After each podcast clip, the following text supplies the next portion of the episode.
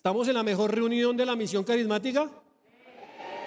Acuérdese que hay otra reunión a las 9 de la mañana que también es mejor. Bueno, qué tremenda bendición estar hoy con ustedes. Hoy quiero compartir la palabra del Señor y el tema que el Señor me daba, un milagro en tiempos difíciles. ¿Cuántos necesitan un milagro en tiempos difíciles? Si usted está ahí, levanta tu mano y dile al Señor, Señor, necesito un milagro en estos tiempos. ¿Cuánto lo creen? Y si usted lo cree, tenga la firme convicción que el Señor le dará ese milagro. Y si usted lo cree, dele un aplauso fuerte al Señor. Dáselo fuerte, fuerte al Señor. Y hoy vamos a estar aprendiendo de la palabra. En el libro de Lucas, capítulo 1, eh, perdón, capítulo 5, versículo 1 en adelante, dice lo siguiente. Dice, y aconteció que estando Jesús junto al lago de Genezaret, el gentío se agolpaba sobre él para oír la palabra de Dios. Y vio dos barcas que estaban cerca a la orilla del lago y los pescadores, habiendo descendido de ellas, lavaban sus redes. Y entrando en una de aquellas barcas, la cual era de Simón, le rogó que la apartase de tierra un poco y sentándose enseñaba desde la barca a la multitud. Cuando terminó de hablar, dijo a Simón, boga mar adentro y echa vuestras redes para pescar. Respondiendo Simón le dijo, Maestro, toda la noche hemos estado trabajando y nada hemos pescado, mas en tu palabra echaré la red. Y habiéndolo hecho, encerraron gran cantidad de peces y sus redes se rompían. Entonces hicieron señas a los compañeros que estaban en la otra barca para que viniesen a ayudarles y vinieron y llenaron ambas barcas de tal manera que se hundían. Viendo esto, Simón Pedro cayó de rodillas, ante Jesús diciendo, apártate de mí, Señor, porque soy hombre pecador. Porque por, que por la pesca que había hecho, el temor se había apoderado de él y de todos los que estaban con él. Asimismo de Jacobo y de Juan, los hijos de Zebedeo, que eran compañeros de Simón, pero Jesús dijo a Simón, no temas, desde ahora serás pescador de hombre. Y cuando trajeron a la tierra las barcas, dejándolo todo, le siguieron. Amén y amén. Padre, te damos gracias, Señor, por tu palabra. Hoy, Señor, te pedimos que seas tú bendiciéndola, Señor, y que tu palabra sea como esa semilla que cae sobre nuestro corazón, que es buena tierra y dará fruto al ciento por uno, Dios. Hoy yo te lo pido en el nombre de Jesús. Amén y amén. Bueno, eh, cuando nosotros hablamos eh, de esta palabra, eh, hoy el Señor nos quiere enseñar que siempre hay un anhelo en nosotros y ese es anhelo que cuando nosotros hablamos de la palabra encontramos en nuestras vidas que siempre hay ese deseo, ese anhelo por un milagro que pudieron, que tal vez, eh, o cada uno de nosotros necesitamos en estos tiempos estos milagros eh, en cada una de nuestras áreas, eh, milagros que cuando vemos en la palabra que ellos anhelaron, que ellos deseaban con todo su corazón. Pero vemos que en la palabra del Señor que se realizaron milagros, pero también vemos en la palabra del Señor que, que muchos no se pudieron hacer o no pudieron hacerse milagros. Entonces hoy vamos y yo quiero que ustedes entiendan y sin excepción alguna que realmente sí necesitamos un milagro.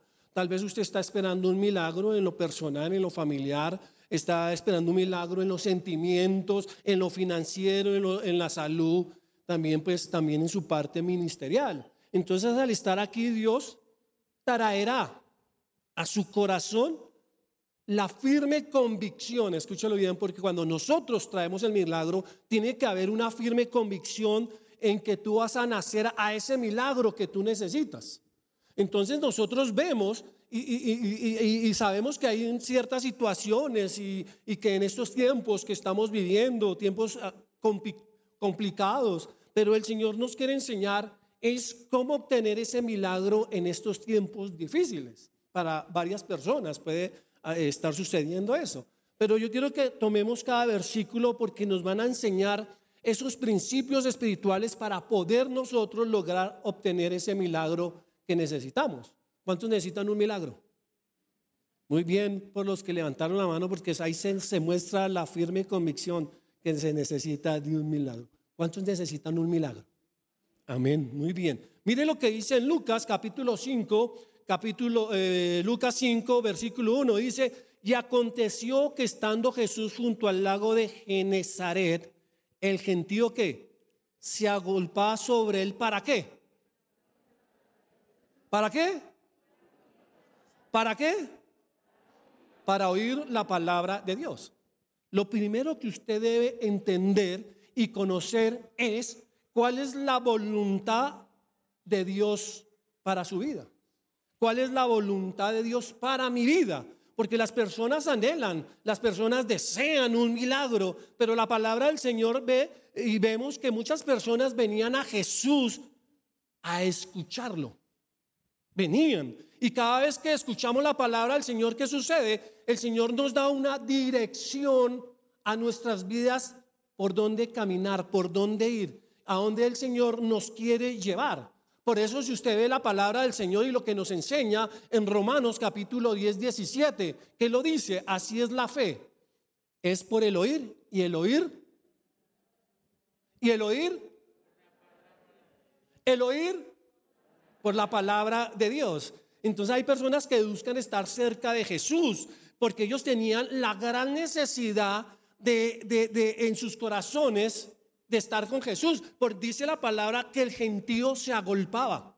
Eran muchedumbres, eran multitudes que se agolpaban porque ellos querían que su fe creciera, que su, necesitaba que su fe creciera, que su fe aumentara para poder así poder experimentar las bendiciones de Dios.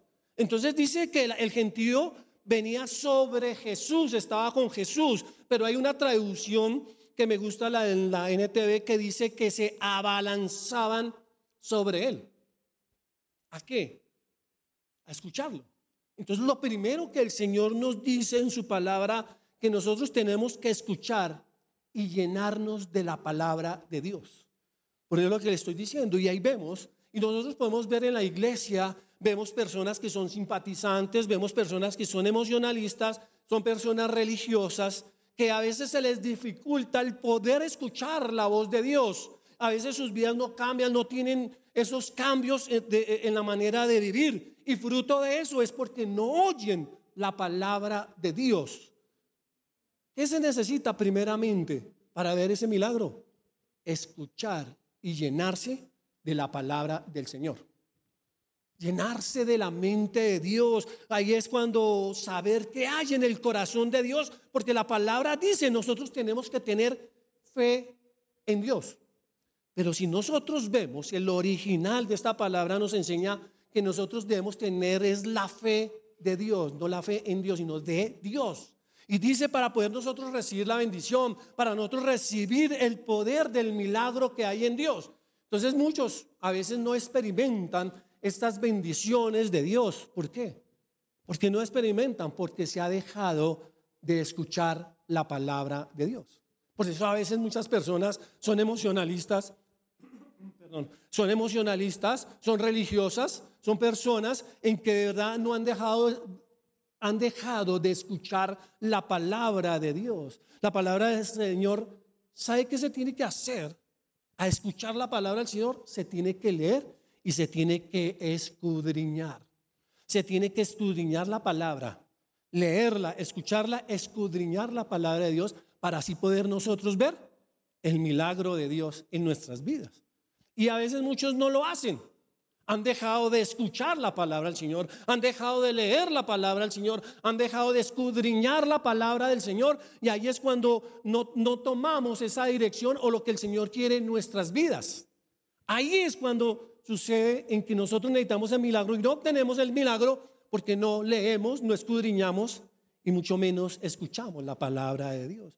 Cuando Dios te habla y te dice lo que va a hacer en tu vida, nace algo nuevo en ti, en tu corazón, cuando nosotros la leemos, cuando nosotros la escudriñamos, cuando nosotros la escuchamos, empieza todo a cambiar, porque tú escuchaste lo que Dios tenía para tu vida o lo tiene o lo que tiene para ti hoy y sobre todo lo que va a hacer el Señor. Pero cuando no hacemos eso, ¿qué sucede? No tenemos la dirección del Señor. Entonces, mm, hoy nos reunimos aquí a escuchar la palabra de Dios. Dios te va a dar una dirección sobre el milagro que tú quieres. Vuelvo y lo repito. ¿Cuántos necesitan un milagro? Yo creo que todos necesitamos un milagro. Entonces el Señor nos va a poner esa dirección en nosotros para que nuestra fe siempre crezca. No decrezca, sino que crezca siempre para poder hacer los milagros, y no milagros cualquiera, son milagros sobrenaturales. Por eso el Señor te ha traído aquí con la necesidad de recibir la palabra, la palabra que transforma, la palabra que cambia el rumbo de nuestras vidas. Y lo primero, escúchelo bien, tenemos que entender, es el tiempo de nuestro milagro. Por eso dice la palabra que el gentío iba a, Jesús, se abalanzaba a Jesús, porque ellos tenían algo bien claro, porque ellos decían, necesitamos lo que dice Jesús, necesitamos llenarnos de la palabra, necesitamos llenarnos de Él para poder ver ese milagro que el Señor tiene para nuestras vidas. Mi pregunta en esta tarde, podemos decir, y los que nos están viendo en sus casas, ¿cuántos creen que en esta mañana, en esta tarde Jesús tiene algo que tú necesitas? ¿Cuántos? Yo digo que todos que necesitamos. Si vemos la palabra del Señor, ellos sabían que Jesús podía dar ese milagro en cualquier momento. Por eso ellos iban detrás y se acolpaban y seguían a Jesús, lo escuchaban, no les importaba la hora que fuera, no les importaba el tiempo que estuviera lloviendo, haciendo sol, como estuviera, pero ellos querían ese milagro y hoy, tiene un, hoy Dios tiene ese milagro para tu vida.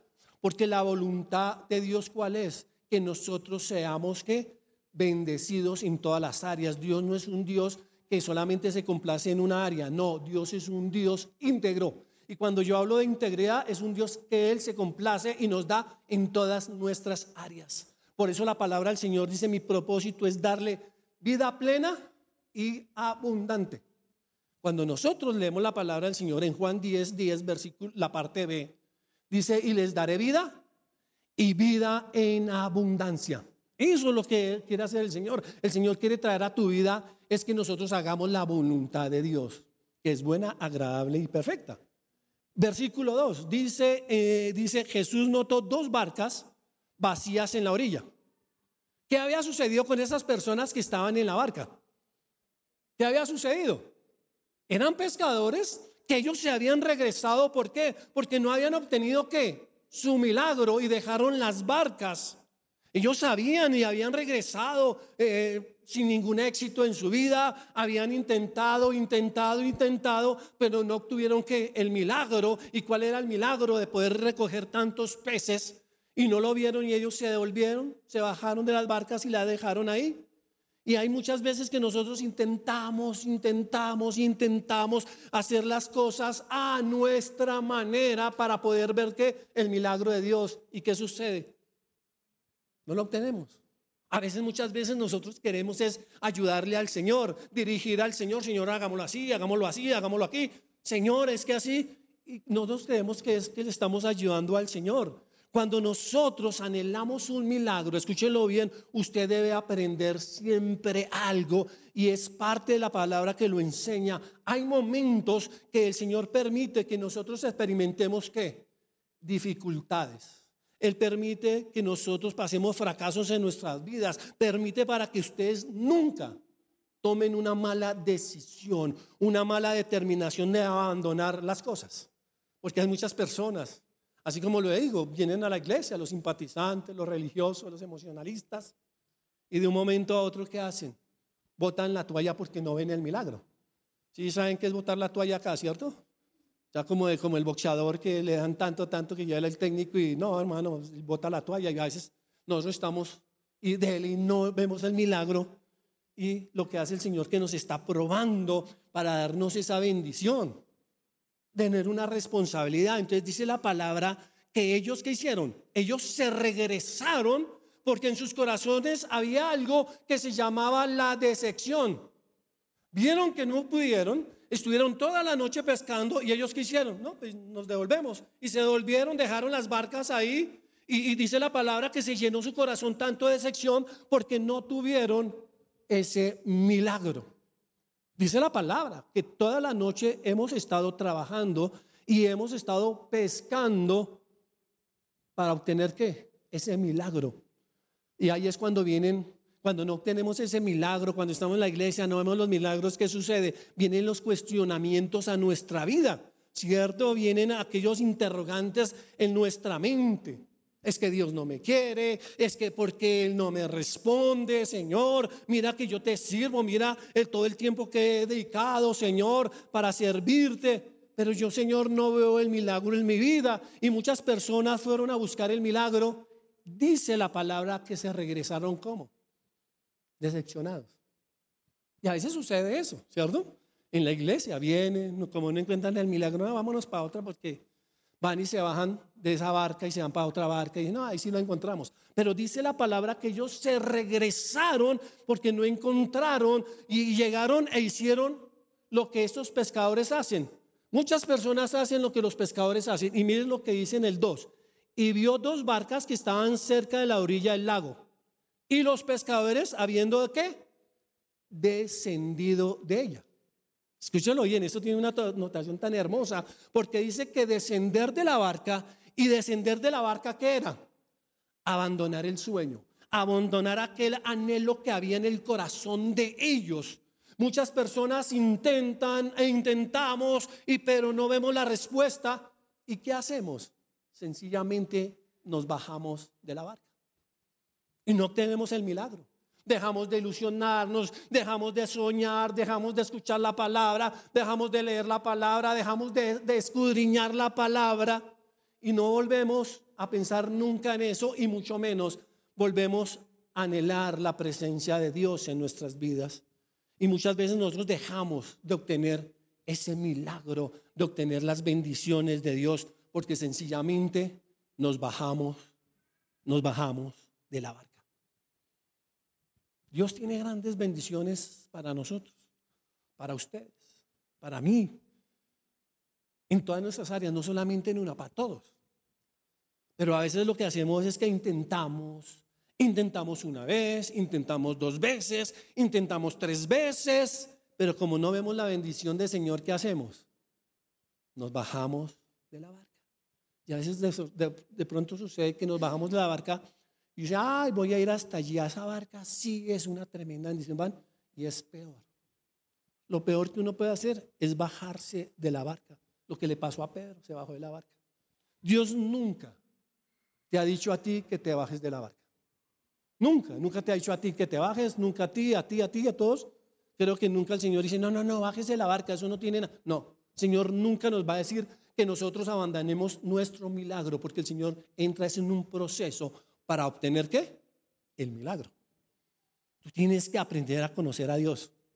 Ustedes tienen que aprender a conocer al Dios de milagros, a conocer al Dios que transforma vidas, al Dios de lo imposible, porque a veces no conocemos al Dios de estas características.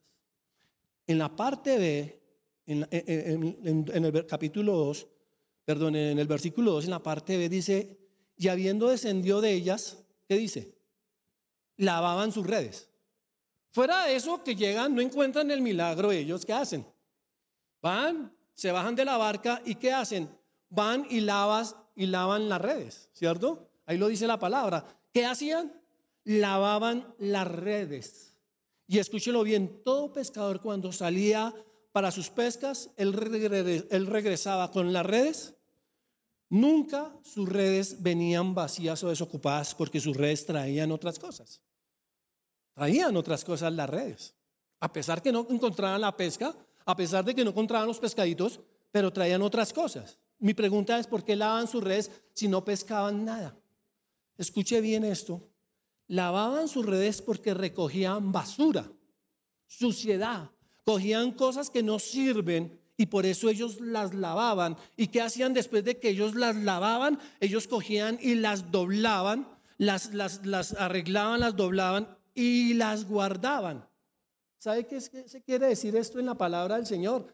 Quiere decir de que se resignaban. Bueno, Señor no me hizo el milagro, pues entonces yo me voy a resignar. Y ahí es cuando viene que el conformismo.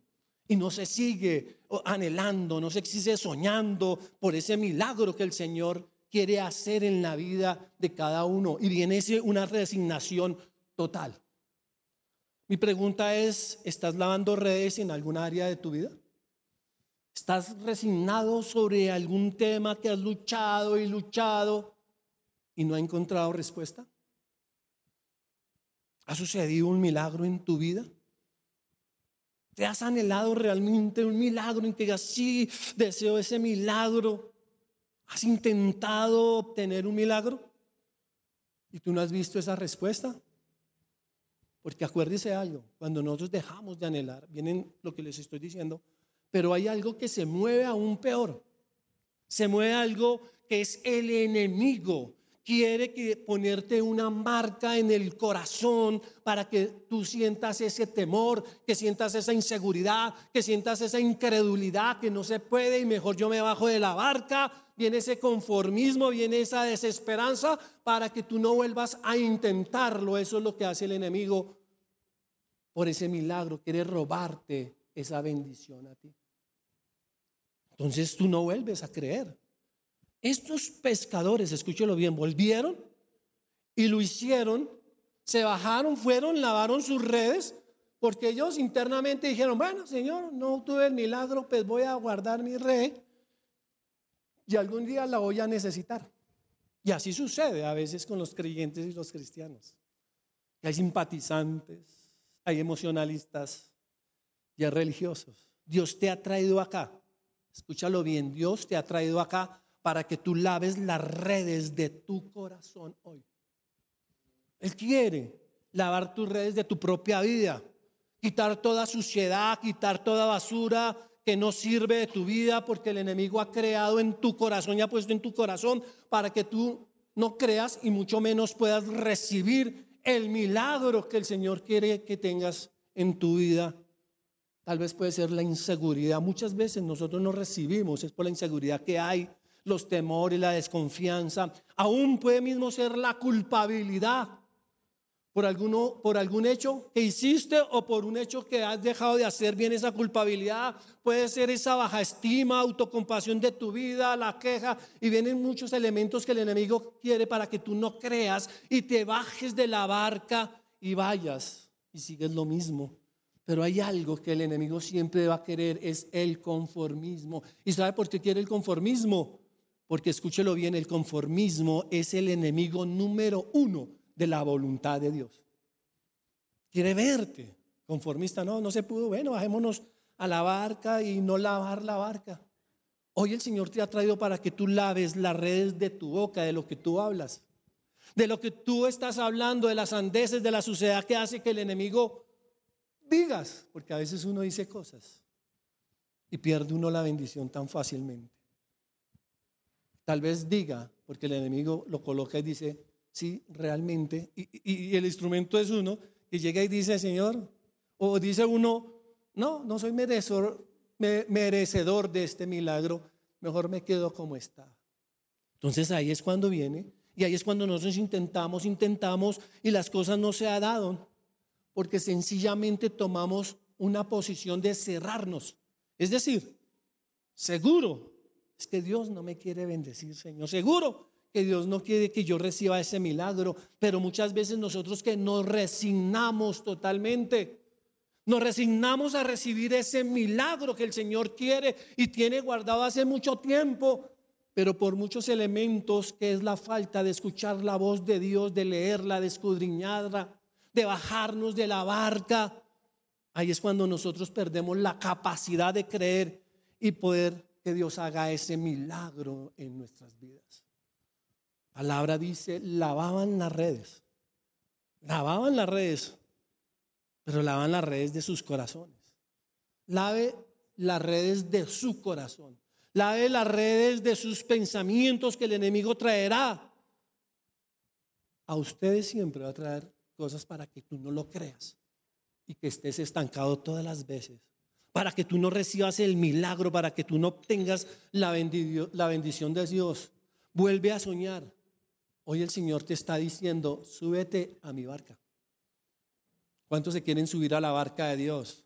Si usted se quiere subir a la barca de Dios, dele un aplauso fuerte al Señor. ¿Por qué?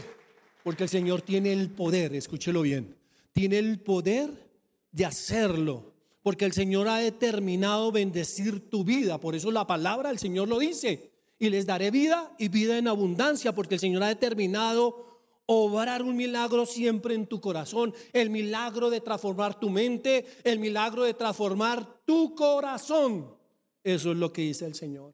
Cuando nosotros leemos el, el versículo 3, mire lo que nos enseña la palabra del Señor y entrando en una de aquellas barcas, la cual era de Simón, le rogó que la apartase de tierra un poco y sentándose enseñaba desde la barca.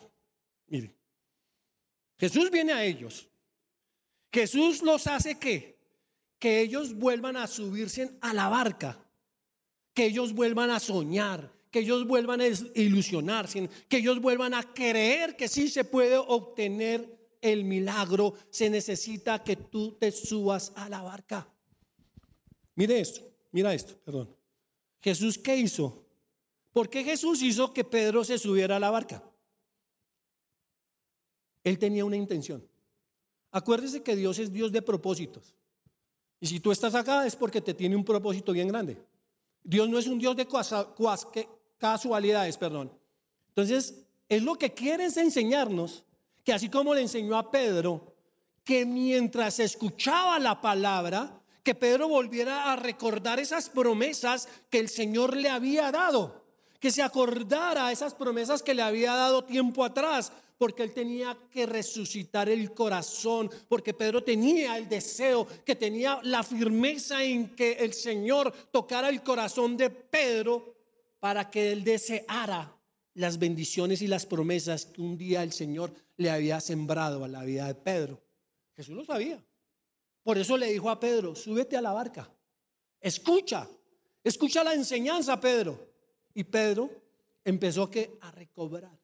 Empezó a recobrar y empezó a tener esos anhelos, empezó, si yo realmente necesito un milagro, sí Señor, yo necesito volver a recobrar aquellas cosas que el enemigo me había eh, quitado, me había sepultado. Porque acuérdese de algo, que el enemigo no nos roba una bendición del Señor, somos nosotros las que la sepultamos. ¿Cuántos desean subirse a la barca? Amén.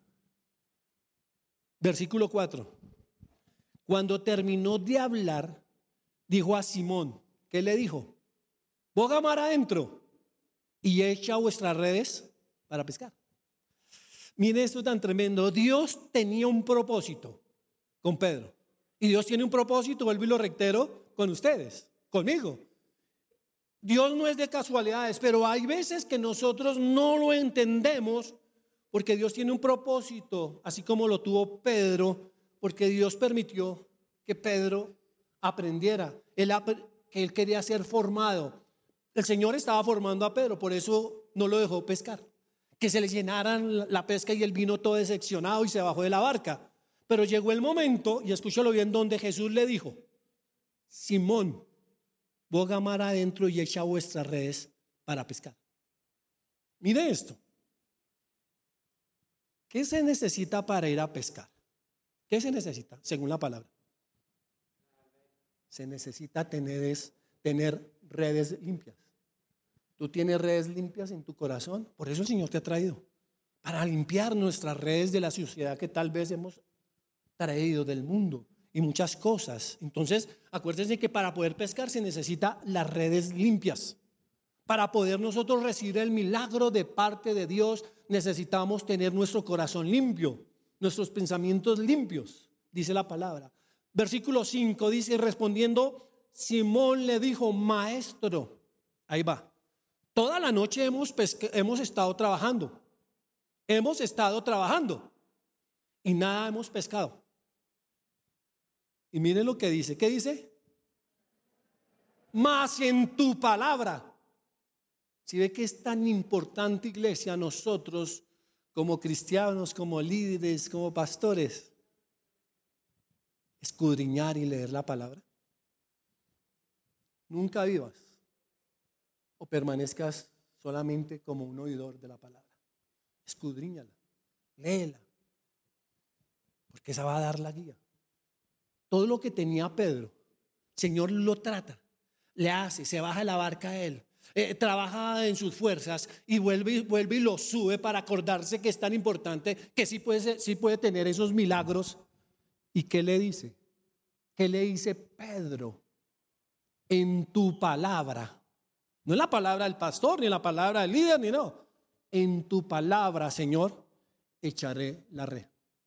Por eso es tan importante que la palabra de Dios. Por eso es tan importante que ustedes la escudriñen, que ustedes la lean, que ustedes escuchen, la lean y la escudriñen. Pedro tenía que aprender y todos nosotros tenemos que aprender algo que aprendió Pedro, es a obedecer la palabra del Señor.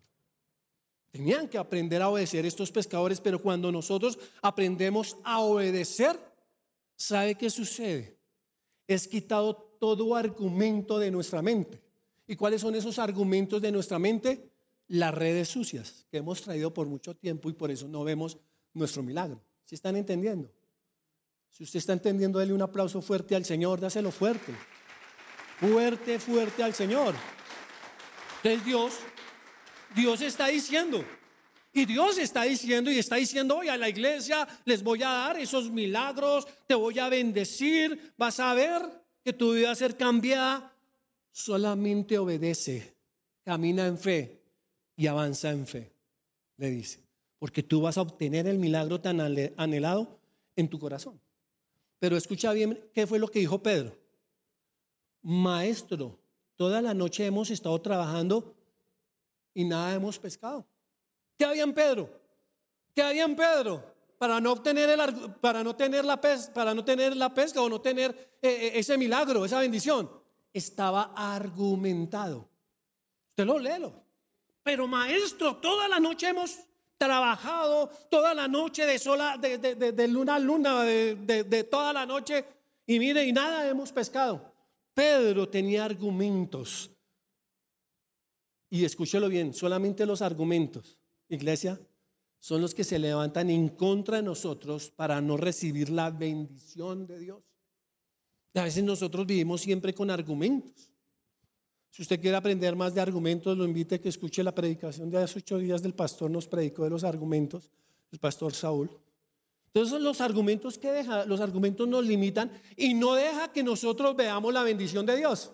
Y queremos la bendición de Dios, pero no hemos lavado las redes de nuestro corazón, no hemos lavado las redes de nuestro pensamiento y por eso viene el argumento en nuestro, corazón. ¿Qué hay en tu corazón para que tú no recibas la bendición? ¿Cuáles son esos argumentos para que tú no puedas recibir el milagro que Dios quiere que tú tengas? ¿Cuál es ese argumento que tú has permitido en tu vida para poder decir, Señor, no he podido obtener ese milagro? Pero dice aquí Pedro, más en tu palabra echaré la red. Más en tu palabra. Por eso, iglesia, es tan importante que nosotros leamos, escudriñemos, escuchemos la palabra. ¿Qué quería decir? ¿Qué quería decir esto el Señor? Pero sabía, y el Señor sabía que él ya se había subido la barca. Porque por fe viene qué? ¿Por qué viene la fe? Por el oír la palabra del Señor. Si todo va, va encajando todas las cosas. Entonces dice aquí que como poder haber dicho Dios, tú me puedes bendecir. Pero Pedro ya se había subido, él ya estaba escuchando, ya había nacido en él otra vez ese deseo, ese anhelo de compartir la palabra, de escuchar la palabra de Dios. Porque Dios le estaba diciendo, Pedro, yo quiero que entiendas. Y hoy le está diciendo a muchos, yo quiero que entiendan iglesias que los voy a bendecir, no los voy a bendecir de aquí a cinco años, los voy a bendecir, es ya, es ya y es ya. ¿Cuánto lo creen? Si usted lo cree, vuelva a aplaudir al Señor, hermano, vuélvalo. Que esa es la convicción que hay en el corazón de nosotros. Pedro quería que entendieras. Pedro, te subiste hoy a la barca. Porque acuérdese que Pedro trabajó toda la noche, ¿cierto? Como no vio nada, se bajó de la barca con los otros pescadores. Pero dice el Señor, quiero que entiendas, Pedro, que si tú te subiste a la barca hoy, hoy, hoy mismo quiero es bendecirte es bendecirte. Tal vez tú no te has bajado de esta barca, pero no has leído la palabra, no has escudriñado la palabra. Es algo que nosotros debemos tener en nosotros como cristianos y lo que nosotros enseñamos y lo que el pastor y la pastora y la iglesia nos enseña a escudriñar, a leer la palabra. Entonces hoy Dios quiere, así como Jesús le dijo a Pedro, ponga mar adentro y echa vuestras redes. ¿Cuál es el milagro que tú necesitas? ¿Cuál es el milagro que tú necesitas en tu vida? ¿Cuál es el milagro que tú necesitas para tu familia? ¿Cuál es el milagro que tú necesitas para la salud? ¿Cuál es el milagro que tú necesitas para tus sentimientos, para tu corazón, para todas las áreas? Hoy el Señor te está diciendo, súbete a la barca, porque hoy tiene el Señor el poder, como le dijo a Pedro, súbete y, verás los milagros que voy a hacer contigo. ¿Y quién, ¿Y quién fue Pedro? Fue uno de los principales de sus doce, un hombre que extendió la palabra del Señor y vino y le llegó el tiempo de recibir el milagro. Y hoy el Señor quiere decirnos eso. Dios nos quiere bendecir, escúchelo bien. Pero el Señor le está diciendo, no te bajes. Que cada vez que tú estás en esa situación, cada vez que estás pasando lo que estás pasando, ¿qué haces? Empiezas a cavilar, a argumentarte y yo me bajo mejor de esta barca. No, pasado el tiempo que hoy es el día en que tú vas a recibir el milagro. El Señor mismo nos lo estaba enseñando. Se tenemos que quitar ese argumento. Y el Señor fue tan, tan específico que le quitó que el argumento a quien, a Pedro. Si usted lo lee, lo lee. Dice, echa a tus redes Pedro, ¿qué hizo? Echó, porque ya le había quitado el argumento, ya se había subido a la barca, ya había reconocido, ya, había, ya tenía en su corazón ese anhelo que dice en el 6. Mire lo que dice en el versículo 6. Y habiéndolo, ¿qué? Hecho. Quitó el argumento, porque sin argumento, si él hubiera estado argumentado, él no la echa. Pero ya se había quitado el argumento y las echó. Y dice que encerraron gran cantidad de qué? De peces en su red y se rompía. Tremendo. ¿Cuál es el milagro que tú estás buscando hoy? ¿Cuál es ese milagro? Porque Dios tiene el poder para darte más allá de lo que tú piensas y crees que te puede dar el Señor. Tú estás aquí, ya se estás escuchando. Es el tiempo oportuno porque Dios te dará el milagro, va a tocar tu vida, va a transformar tu vida totalmente, tu mente y sobre todo va a cambiar el futuro tuyo. Y escúchelo bien, que a mí me, fascinó algo. Fue en el capítulo, en el capítulo 7. Mire el, versículo 7 que fue para mí. Entonces hicieron señas a los compañeros de la otra, ¿de la otra qué? Barca. Ah, hermano, venga rápido, mire, esto está ya, esto es, mejor dicho, esto se va a reventar.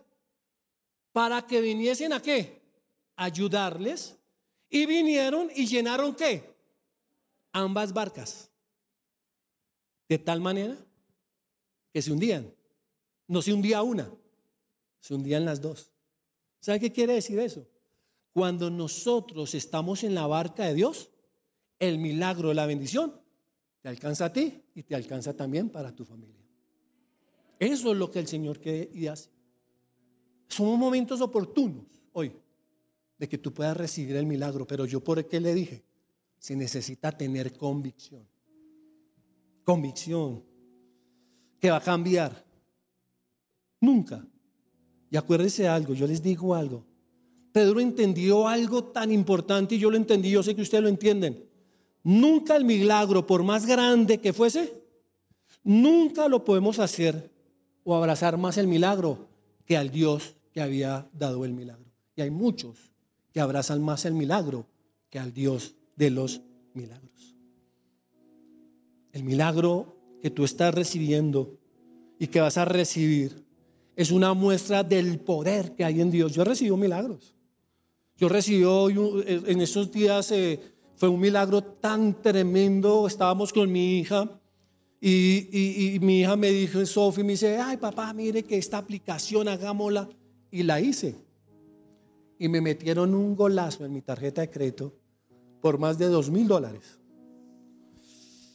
Yo cuando veo eso, ¿yo qué hice? Señor, yo tengo argumentos a mi favor, Dios. Yo creo en ti, tengo la firme convicción de que yo te sirvo, Señor. Señor, no dejes que a mí toquen Mi cuenta no es esa y yo que se quede esta gente así, Señor, yo te lo pido. Y empecé a clamar a Dios. Cuando después me llamaron del banco y me dicen, no, usted no debe nada. Solamente eso lo hace Dios. Porque tenemos un Dios de milagros. ¿Usted lo cree? Si usted lo cree, aplauda al Señor, porque el Señor va a hacer esos milagros tan grandes que tiene para tu vida. Pedro se determinó. Determínate hoy a no bajarte de la barca, de lavar tus redes. Pero ¿sabe qué? No te resignes a guardarlas, sino tenlas lavaditas para cuando venga ese tiempo del milagro, poderlas sacar y recoger en abundancia, dice la palabra del Señor. Yo le digo algo, termino. Muchas personas piensan que por sus manos, que por su sabiduría, su conocimiento, que por su fuerza, que por su dinero, el profesionalismo, la posición social y por muchas cosas, fue lo que lo llevó a obtener el milagro. Y no es así, escúchelo muy bien, sino sencillamente ha sido Dios, porque Él se merece toda la gloria, toda la alabanza en el nombre de Jesús. Amén y amén un milagro en tiempos difíciles. ¿Cuánto lo creen? Si usted lo cree, levántese, aplauda al Señor fuertemente.